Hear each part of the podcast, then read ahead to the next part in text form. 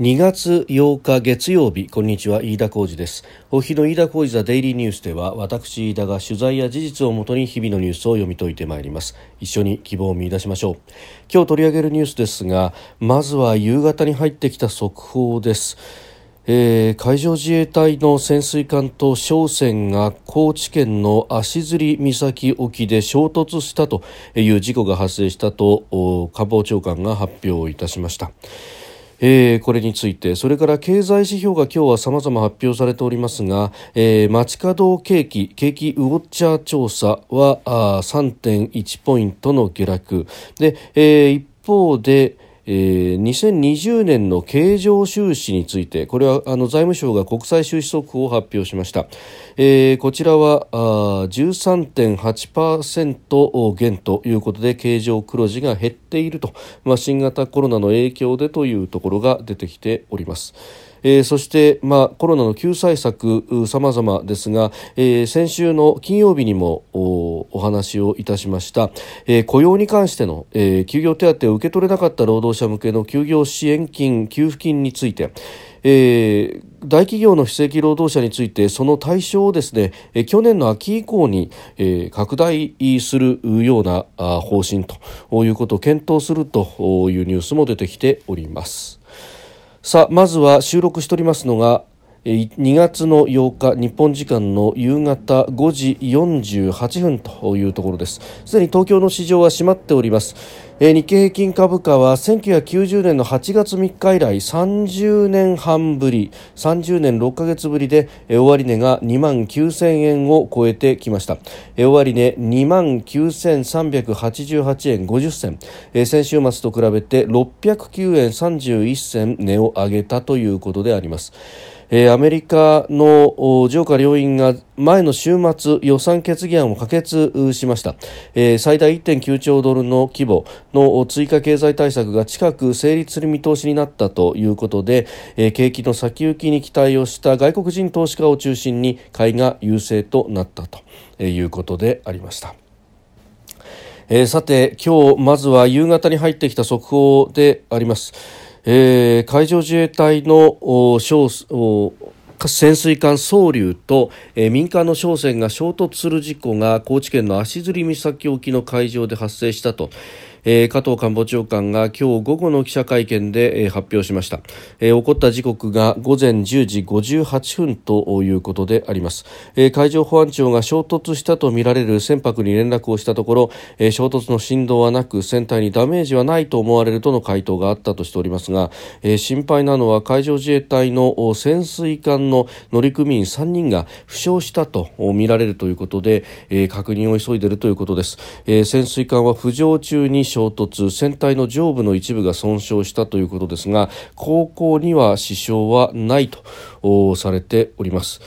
えー官邸に情報連絡室を設置して状況の把握に当たるということで菅総理大臣は情報収集に万全を期す民間商船を安全確認し必要な場合は迅速な救助活動を徹底する国民に情報提供を行うという3点の指示を行ったということであります。えーまあ、加藤官房長官も関係機関と一体となって全力を挙げ対応していくというふうに述べたということです。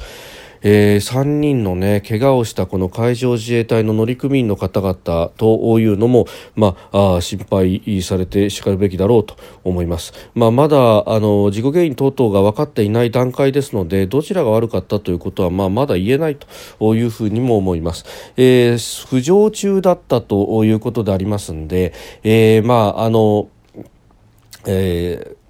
素人が普通に考えるとですね下から上がってきたところが気をつけなきゃいけないじゃないかというようなあ発想にもなるところでもあります。まあ、過去にもこういった、えー、事故はあってですね、えー、2006年ですね宮崎県沖で、えー、同じような、まあ、事故が発生したと、まあ、これはあの訓練中の事故であったということですけれども潜水艦朝潮と貨物船スプリングオースターという船の事故も、まあ、浮上中の事故であったと。まああの過去にも事例があったということはですね様々に対策はしていたというところでの事故だったということが考えられます。であのこれまず潜水艦というものがどういうものかというところから話し始めますと、まあ、基本的にですねあの海の忍者なんてことも言われますけれども、えー、作戦行動中というのは自分たちの位置というものが知られた瞬間に特にそれが敵に知られた瞬間にですねえ、えー、魚雷等々で攻撃を受けるともうあのひとたまりもないということですのでこの位置情報の秘匿というのが何よりも大事だということになります。で、えー、ひとたび港を出て、えー、航海、えー、さらには作戦行動ということになるともう1ヶ月2ヶ月ずっと潜りっぱなしというようなこともあると。で、えー、その間位置を秘匿しながら、あのー、敵の動きをこう監視をしたりだとか、まあ、基本的に潜ってしまえばあとは、えー、自由行動とまではいきませんけれどももちろん作戦要領に沿って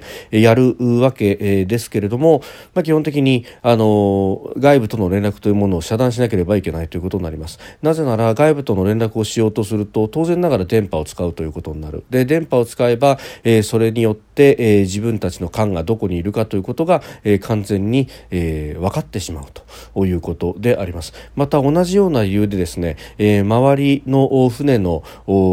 位置などを知るために自分たちから電波を出してその跳ね返りで、位置関係などを探るというアクティブソナーというものは使えません。えー基本的には、まあ、パッシブソナーと言いますが、えー、周りの音を聞いてですね、えー、どういったあ船が近づいてきているのかであるとか、えー、どういったものが周りにあるのかというのを、まあ、判断していくということになります、えー、基本的に自分たちから、えー、何かを発信してそれによって安全を確認するという、まあ、普通の船であれば、えー、そういったソナーを使って、えー、衝突を防止していくわけですが、まあ、そういうものは使えないと。まああの浮上してきてある程度のところまで行って使う場合もあるということは、まあ、あるようなんですけれども、えー、基本的には使わないと。で、えー、そうするとどうするかというと、まあ、基本的にはある程度のところまで上がってきてで、えー、上がっていく段階で、えー、耳で聞いて周りにどういった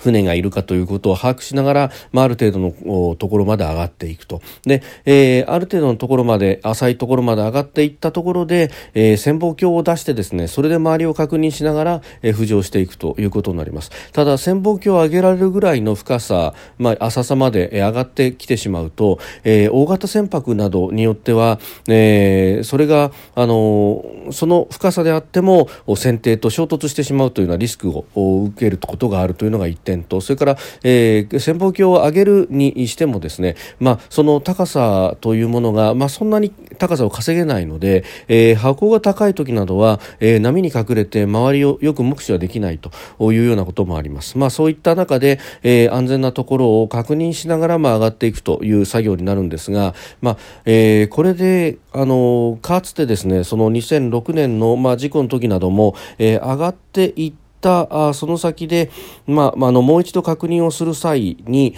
えー、周りの船のうち、まあえー、動きを見ながら、まあ、時間からは遠いところにいるだろうということで上がっていったらそこに船がいたと、えー、想定よりも戦速が早かったりだとかあるいは、えー、その船貨物船でしたけれどもの方向というものが読みと違ったというようなことも事故の原因であるということが言われました。まあ、あのこれ今後のということで、まあ、安全対策として、えー上がっていくときにご判断防止する体制確立ということであるとか、えー、作業手順を明確にすると、まあ、一部ですね、あの船内での情報のやり取りに、えー、相互があったりとか、まあ、そういったことが、まあ、命取りになってしまうということがありますんで、ええー確認の強化等々が必要だということで海難審判それからそれに先立っての安全対策というものが講じられたようであります。であのまあ、これがどういった原因なのかというのはまだこの先予断を許さないところですがこの2006年の事案などはですね、まあ、あの訓練中であったということそしてまあ浮上通常の、手順での浮上であったということで、ありました。であのもちろん船内にいた人たち潜水艦の中にいた人たちには衝撃があったということ、まあ、あの船長なども自自分の自室で、えー、休息をしていた時に、衝撃を感じて、えー消去をして周囲を見たというようなことだった。たようであります。であのただあのこの事故などの時は、えー、潜水艦とそして、まあ、貨物船双方に、まあ、怪我人などはいなかったということでしたで今回は貨物船についてはあの怪我人等々今のところいないと。えー高校にもしようがないというような回答があったようですけれども、えー、海上自衛官は3人怪我をしているということであります、えー、怪我をするほどということは相当な衝撃があったということが、まあ、推察されるんですけれども、えー、この衝撃というものがあるいは、えー、緊急浮上の形でやっていたのかどうなのかと、まあ、その辺になってくるとですね、まあ、あまり、あのー、説明が詳しくできない状況なのかもしれません、えー、いずれにせよ、まあ、こういったことは、まああってはならないというかできる限り、えー、少なくしなければいけないという事案でもあります。まあ、あ静り岬沖ということで、まあ、この辺り、あの九州の南部と太平洋沿岸地域を結ぶ船などは、まあ、この沖合というところ、まあ、あのどういった場所なのかという詳しいまだ説明等々が、えー、地図情報等も出ておりませんが、えー、高知の足摺岬沖であるということになるとですね、まあ、この辺も、えー、結構貨物船であるとかあフェリーであるとかは、えー、通っているところでもあるということも考えるとさまざ、まなそのスクリュー音などが錯綜している中で自分たちの真上あるいはその近くに、えー、いる船のの聞き分けというものがどこまでできていたのか、うん、あるいはあのもう少し、まあ、沖合で、えー、浮上というものができなかったのか。えー、原因の究明が急がれるところそして、えー、隊員さんたちの、えー、怪我の一刻も早い平癒というものも、まあ、祈りたいというふうに思うところで、あります、えー、まずは一方として入ってきた海上自衛隊の潜水艦総流と、えー、商船の衝突という事故を取り上げました。まあこの海域増摺岬の辺りで商船だったらまあいないことはないだろうということは思うんですけれどもね。で、えーこれに対してですね、まあ、いろんなことがおそらくこれから先言われると思います。あの商船にもソナーつけるとかいうことも言われるかもしれないんですけれどもただ、えー、ソナーだけつけたところで、えー、どこまで意味があるのかと、ねねいうあたり。そして、まあ、それによって回避行動等々まで、えー、商船側に求めるということはなかなか、えー、できないだろうということも考えると。うん。まあ、今回この事故が、まあ、怪我人3人を出したけれども亡くなった人が、まあ、いなかったということは、まあ、不幸中の幸いであったのかもしれないとそして、えー、原因の究明と再発防止というものはもちろん、えー、やっていただきたいと思うところであります。えー、それからあ今日は経済に関するさまざまなものが出ました。まあ株価が上がったというのはですねこれあのアメリカで予算が通ったということもあります。でアメリカのイエレン財務長官はえー、テレビのインタビューの中で、えー、この1兆9000億ドルの新型コロナ対応策追加経済対策が実現すれば来年に完全雇用に戻ると予想するという期待感を示しております、えーまあ、インフレのリスクはあるけれどもそうなれば対応できる政策手段があるというふうに、えー、語ったということです、まあ、あの元来中央銀行インフレファイターとしてはさまざまな、えー、手立てがあると、まあ、これだけ金融を緩和しているものを引き締めるていくだけでもだいぶインフレ率をコントロールすることはできるであろうということも言われてますし今はまずは経済を立て直さなければいけないというところで、えー、一致しているようであります。で、えー、一方で日本ですけれども街角景気景気ウォッチャー調査は、えー、前の月と比べて3.1ポイント下落の31.23ヶ月連続で悪化となっております。まあこれはあの気持ちを聞くもんですから緊急事態宣言でこれだけ大変だ大変だって、え、メディアも含めて、え、世の中の空気がなっている中ですからいい数字が出ようはずもないというところであります。でまああのそれをですね、え、消費の面からも如実に表している一面があるのが、えー、今日財務省が発表した、え、令和2年の、え、国際収支状況の速報であります。これあの去年12月の数字が出ましたんで、えー、データが出揃ったということで、えー、年の数字というものも出てまいりました。で、えー、これによるとですね、えー、見出しは各社こんな感じで立ってますね。2020年経常は黒字13.8%減。新型コロナで法律が大幅減財務省と。いう記事。まあ確かにあのこれは国際的な往来ができなくなってますから、えー、当然ながらですね、えー、訪日客が大幅に減少して、まあ、それに伴ってサービス収支が赤字になったということがありました、まあ、これはまあ致し方ないというところなんですが、えー、輸出入そし全体で、えー、見るとこれあのまず物の輸出と輸入、えー、さらに、えー、旅行のようなですねサービスの収支。で、えー、それに加えて、まあ、第一次第二次の所得収支というものがあります。まあ、これはあの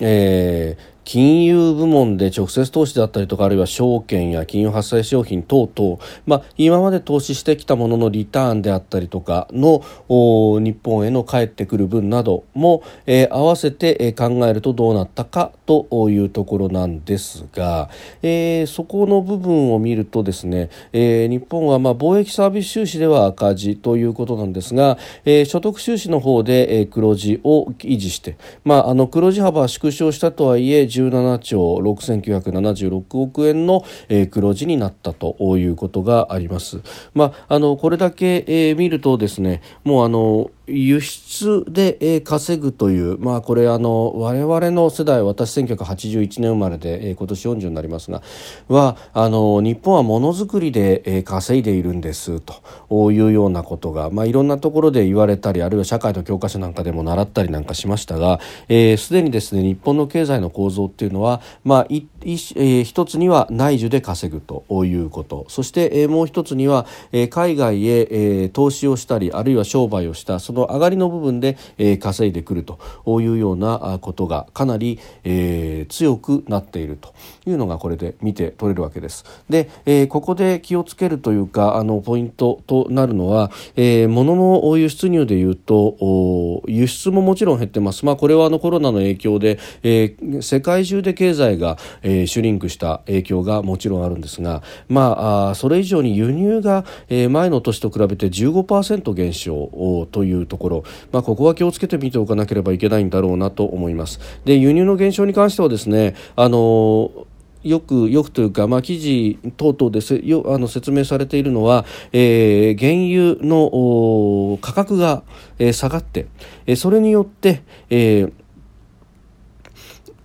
輸入の額が減ったんだということが、まあ、言われております。まあ、確かに確かに、え、世界的に経済が減速したということでこの原油等々の